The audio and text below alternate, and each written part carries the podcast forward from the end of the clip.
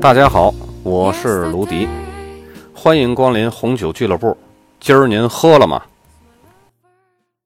今天呢，咱们来讲一下被誉为葡萄酒爱好者朝圣地的勃艮第产区。虽然勃艮第的主要葡萄品种只有霞多丽和黑比诺，但是由于它丰富多变，而且十分复杂，一直被所有的葡萄酒爱好者所追捧。咱们先来说一下气候和葡萄栽培。勃艮第啊，面积辽阔，气候类型呢是不一样的。北面的夏布利一带呢是凉爽的大陆性气候，再往南呢便是温和的大陆性气候。这里的降雨呢经常是在初夏，初夏的降雨呢会影响到葡萄树的开花，从而呢会影响到秋季的采收。不仅仅是降雨，春季的霜冻也会对勃艮第造成很严重的影响，尤其是在北部的夏布利产区。它那个地方啊，甚至在五月份还有可能出现春季的霜冻。勃艮第的葡萄园的地理位置是非常重要的，这决定着法定产区的质量等级。一般的村庄级葡萄园呢，通常位于山坡上或者是山脚下，而一级葡萄园和特级葡萄园往往坐落在半山腰上。这些理想的山地葡萄园呢，比平地上的葡萄园更不容易受到霜冻。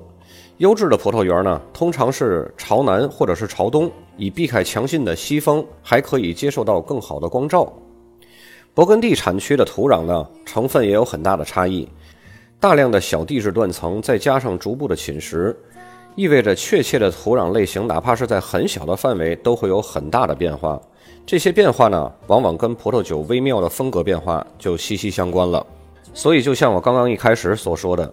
即使勃艮第这个地方，它的主要品种只有两种，一个是霞多丽，一个是黑比诺。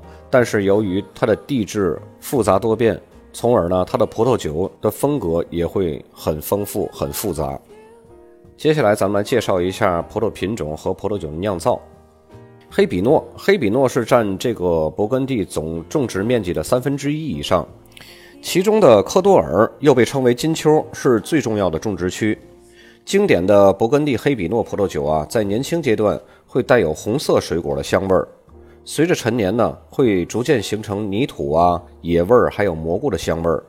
这类葡萄酒啊，往往酸度比较高，单宁呢却各有不同，这会根据葡萄园、酒庄或年份的不同而改变。最好的黑比诺酒款通常会经过十六个月到十八个月的橡木桶陈年。接下来来说霞多丽。霞多丽占总种植面积将近一半。霞多丽的特征呢，会有相当大的区别。北部夏布利的葡萄酒呢，比较单薄，然后呢，有点铁味儿，酸度比较高。而科多尔的葡萄酒呢，就是比较复杂，而且极具表现力。西南面的马贡的葡萄酒呢，酒体就比较饱满，带有比较成熟的果味儿。一般最具表现力和最受推崇的霞多丽呢，产自科多尔。它会经过橡木桶发酵、橡木桶陈年，一般呢都会在六到九个月。白葡萄酒的苹果酸乳酸发酵，以及在陈年过程中使用酒泥，这些都会在科多尔所使用。这里产出最好的霞多丽葡萄酒呢，一般都能达到完美的平衡，并且非常复杂，而且瓶内陈年可以长达十年以上。咱们接下来呢，再来说一下在勃艮第处于配角角色的两种葡萄品种。一个是阿里戈特，这是一种白葡萄品种，经常用于酿造高酸度而且特征不明显的葡萄酒。如果种植在能够完全成熟的地理位置呢，就能够酿出比较高品质的葡萄酒。但是由于这些个比较好的地理位置都被用来种植利润更高的黑比诺或者是霞多丽了，所以呢，这种葡萄酒就比较罕见了。另外一种处于配角的红葡萄呢，是佳美。佳美用来酿造比较适合早饮用的那种红葡萄酒，通常呢会带有成熟的浆果味儿，而且单宁比较低。一些大区级的葡萄酒可以使用佳美，但是村庄级以上的级别的这种酒款是不允许使用佳美的，只允许用黑比诺。